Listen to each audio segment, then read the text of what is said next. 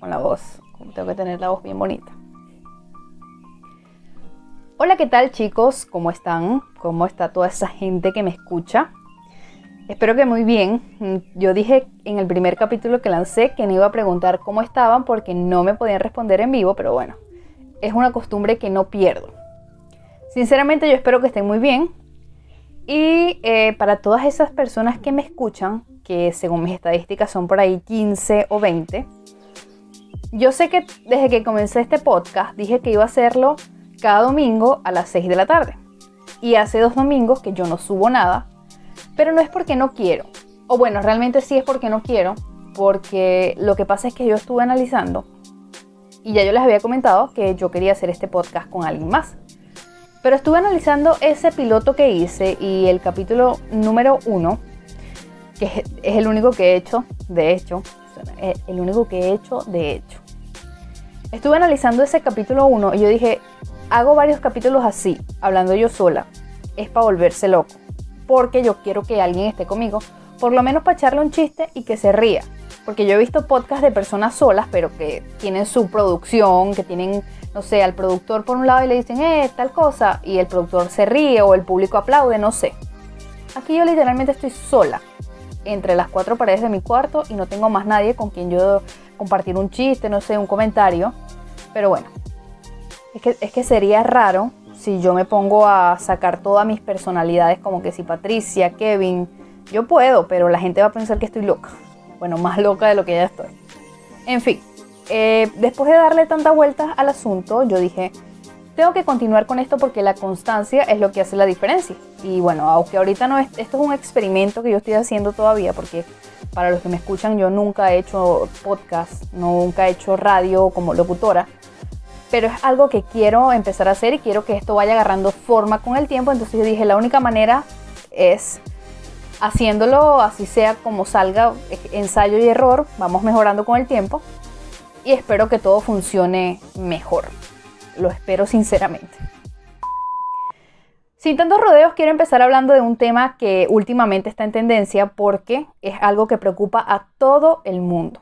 No hay rincón de este planeta que no esté al tanto del coronavirus. Y ese, ese tema me llama bastante la atención por el efecto coronavirus, así yo decidí llamarlo porque he visto varios videos que hablan del efecto Tusa, que no sé qué la Tusa, bueno, de ese tema no quiero hablar, pero, o sea, algo está pasando con el coronavirus y la reacción de la gente, entonces para mí es como que el efecto coronavirus. No sé qué tipo de gente son ustedes, pero por ejemplo, yo cuando me enteré de esta enfermedad y empecé a ver los síntomas, yo soy una persona bien ansiosa, una persona bien nerviosa, y yo vi, o sea, estaba leyendo en internet, ajá, los síntomas. Resfriado, este, síntomas de un resfriado común, dolor de cabeza, en algunos casos fiebre, tos, no sé qué. Espérate un momento que yo me enfermé ese mismo día. Yo dije, no puede ser. No puede ser, o sea, no sé, leí y como la vaina es que si no había cura, la gente se estaba muriendo, yo, me, yo colapsé mentalmente y dije, me va, me va a dar el coronavirus. Y yo creo, o sea, estuve analizando toda la situación, no es que me da miedo que me dé el coronavirus y que yo me muera. Yo creo que lo que me da miedo es que yo estoy lejos de mi casa, entonces yo me pongo a pensar en el trasfondo de todo eso en lo que pasaría. Me pongo a pensar en que, me muero aquí en Perú y mi familia por allá, o sea, eso va a ser un desastre, mi mamá más atrás se muere mi mamá.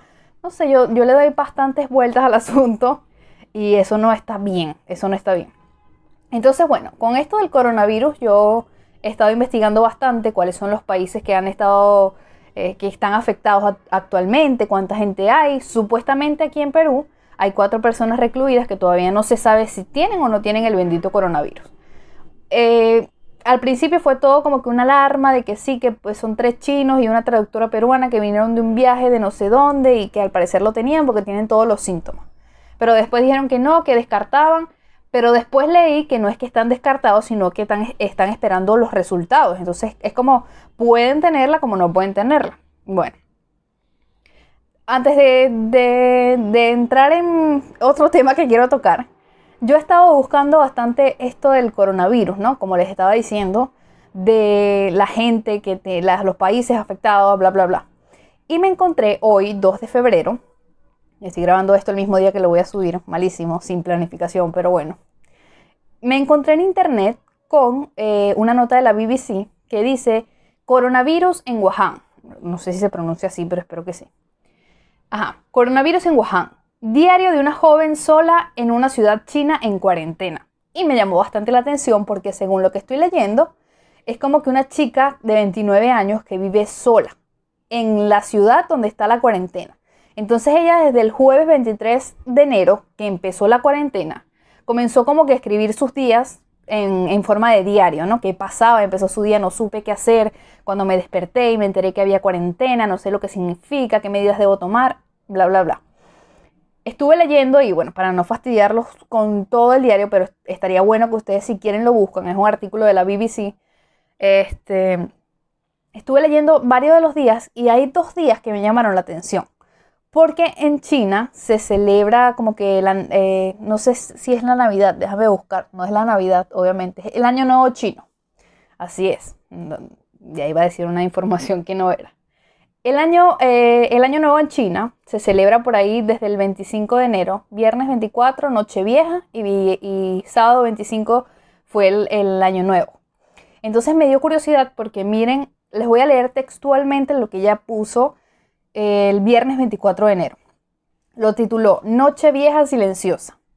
El mundo está en silencio y ese silencio es espantoso. Vivo sola.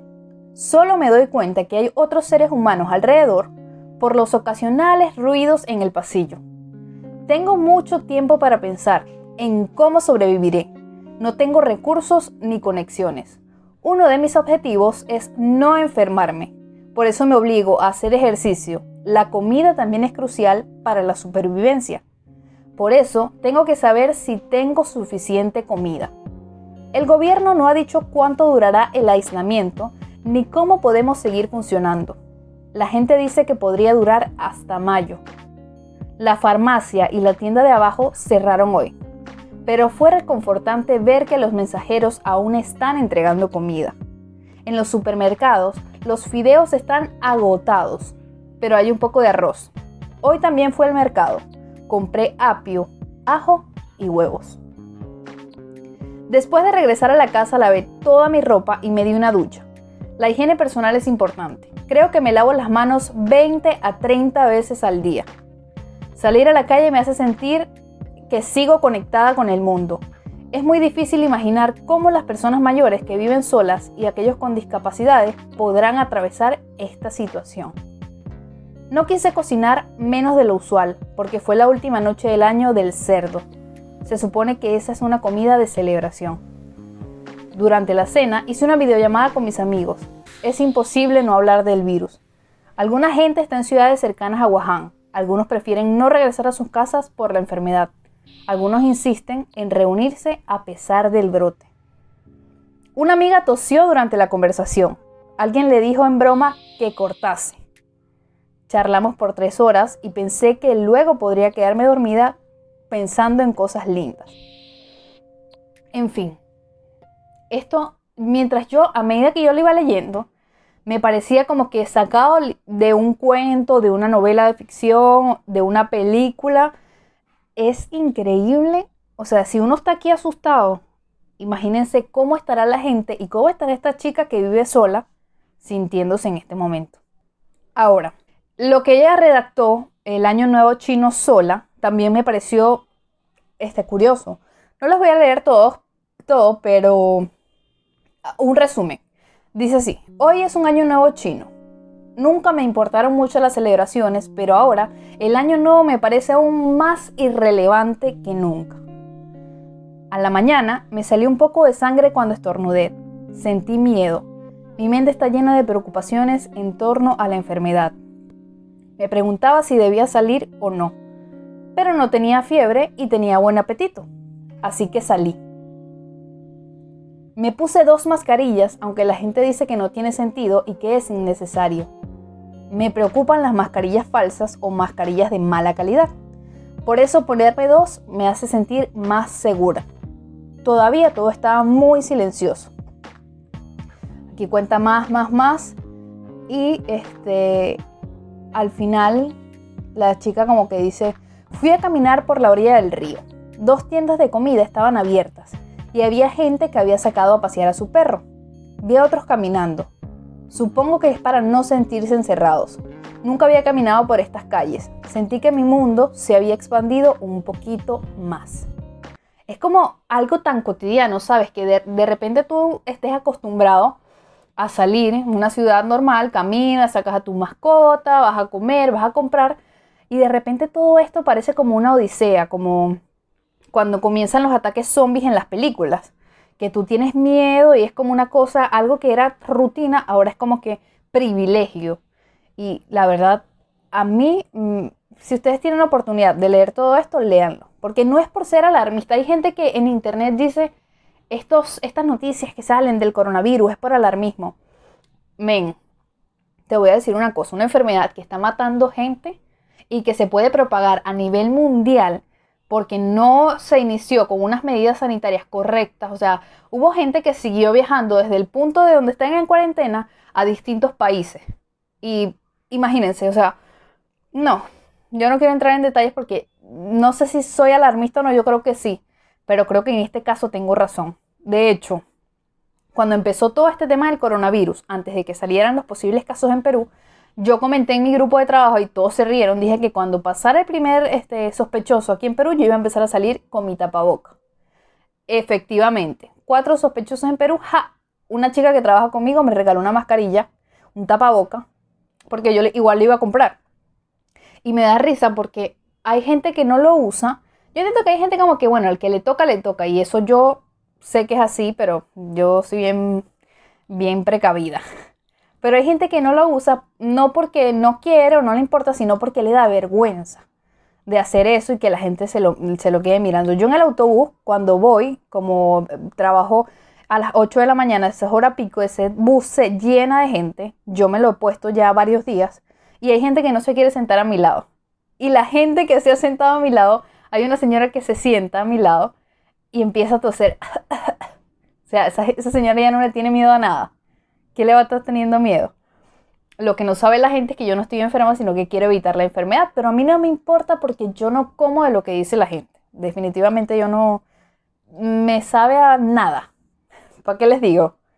Pero bueno, hablando, hablando de eso, voy a tocar otro tema, ¿no? Hablando de eso, de hacer lo que uno quiere o no, porque yo recién, hace poquito hice un video en mi Instagram de eso, de lo que uno quiere hacer o no quiere hacer, más allá del coronavirus, ya me estoy saliendo de este tema, ¿no? Porque, no sé, o sea, hay muchas cosas, no solamente lo de ponerse un tapabocas por el miedo al que dirán, sino hay muchas cosas que nosotros dejamos de hacer por el miedo a lo que va a decir otra persona o hay casos donde hacemos cosas solamente por encajar o por recibir la aprobación de otra persona.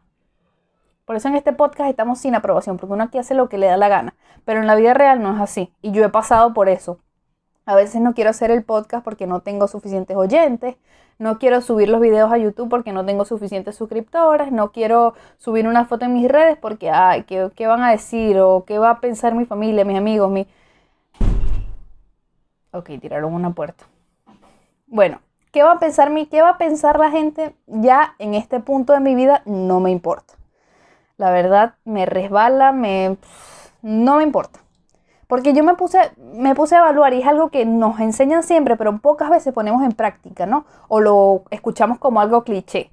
Yo me puse a pensar, a veces la gente ni siquiera está pendiente de uno y uno se crea esa vaina en la cabeza, esa película de que hay gente pendiente de lo que uno está haciendo y no, o sea, hay gente que sigue con su vida y ya, ¿me entiendes? No, no importa ni cómo te viste, ni cómo estás, si estás gordo, si estás flaca. Que hay gente que siempre va a estar jodiendo, eso sí en todos lados se ve. Hay gente que sí va a estar, ay, que está engordo, no, que rebajó, no, que se dejó del novio, no, que ahora se va a comprometer, no, que se fue de Venezuela y dejó a la familia, no, que se fue al, al extranjero y bueno, ya no está pendiente de nadie, o ah, no, se quedó en Venezuela y está pelando bola esa gente que eh, critica o que se mete en la vida de los demás, más allá de una crítica, esa gente no paga nuestras cuentas, no paga nuestras rentas, no nos ayuda con las medicinas cuando nos enfermamos, no nos ayuda a enviar remesas a Venezuela, no paga nuestras necesidades básicas. O sea, a mí qué me importa que a ti te importe algo que no debería importarte. O sea, esa frase, wow, me salió del corazón. A mí qué me importa que a ti te importe algo que no debería importante, pero es que es así. La gente siempre, siempre, siempre, y es algo que yo he desarrollado con el tiempo, porque yo no es que sea una vieja, tengo 23 años, pero hace desde los 17 a mí me afectaba un montón sobre todo lo que yo me creaba en mi cabeza, que si cómo me veía, que si la gente que va a decir, yo no puedo usar esta ropa porque la gente va a decir que yo estoy loca. Ja, ahorita, ahorita si me ven me halago porque estoy llamando la atención. Pero no me importa. Miren, yo ayer subí ese video a Instagram, miren cómo son las cosas. Subí ese video a Instagram diciendo que no hay que pararle bolas a nadie y una persona me comentó que estoy gordísima. Imagínense ustedes comentar eso en un video donde yo digo que no me importa lo que digan de mí. Eso es gente que no tiene oficio, hermano. Y la verdad, no hay que pararle bolas a nada. Seamos como este podcast, sin aprobación. Si uno está gordo, si uno está flaco, lo importante es sentirse bien, ¿no? Porque si uno está gordito y no se siente bien, bueno, busquemos la manera de estar en el peso ideal. Pero si uno está gordito y uno se siente bien, se está haciendo las cosas que uno le gusta, si no está en nuestra prioridad, ir al gimnasio, comer bien, hermano, deje que cada quien viva su vida como dije ayer, amiga, date cuenta. Eso es el mensaje que tengo para decir hoy. Creo que este podcast va a durar más de lo esperado. Casi 20 minutos, demasiado tiempo para mí. No, es que yo no sé, siento que a veces los, los podcasts largos y sobre todo este tipo de podcast donde hay una sola persona hablando pueden llegar a aburrir. Pero bueno, espero que estos temas les hayan sido útiles y los hayan entretenido un momento, por lo menos estos 20 minutos de su vida o menos de 20, casi 20. Gracias por escuchar este, este, podcast. Yo no voy a hacer un cierre muy largo para tampoco quitarles más minutos de su tiempo. Simplemente quiero agradecerles. Recuerden que pueden seguirme en todas mis redes sociales como arroba aliasnela. En Instagram estoy subiendo contenido. En YouTube, si tú te quieres suscribir a mi canal y ver experimentos, retos, eh, visitas a lugares de Perú, también puedes ir a suscribirte igual aliasnela. Y en Twitter, bueno, ahí, ahí tuiteo un poco más de estupideces, pero también estoy por allí por si acaso. Gracias por escucharme y bueno, nos escuchamos en la próxima.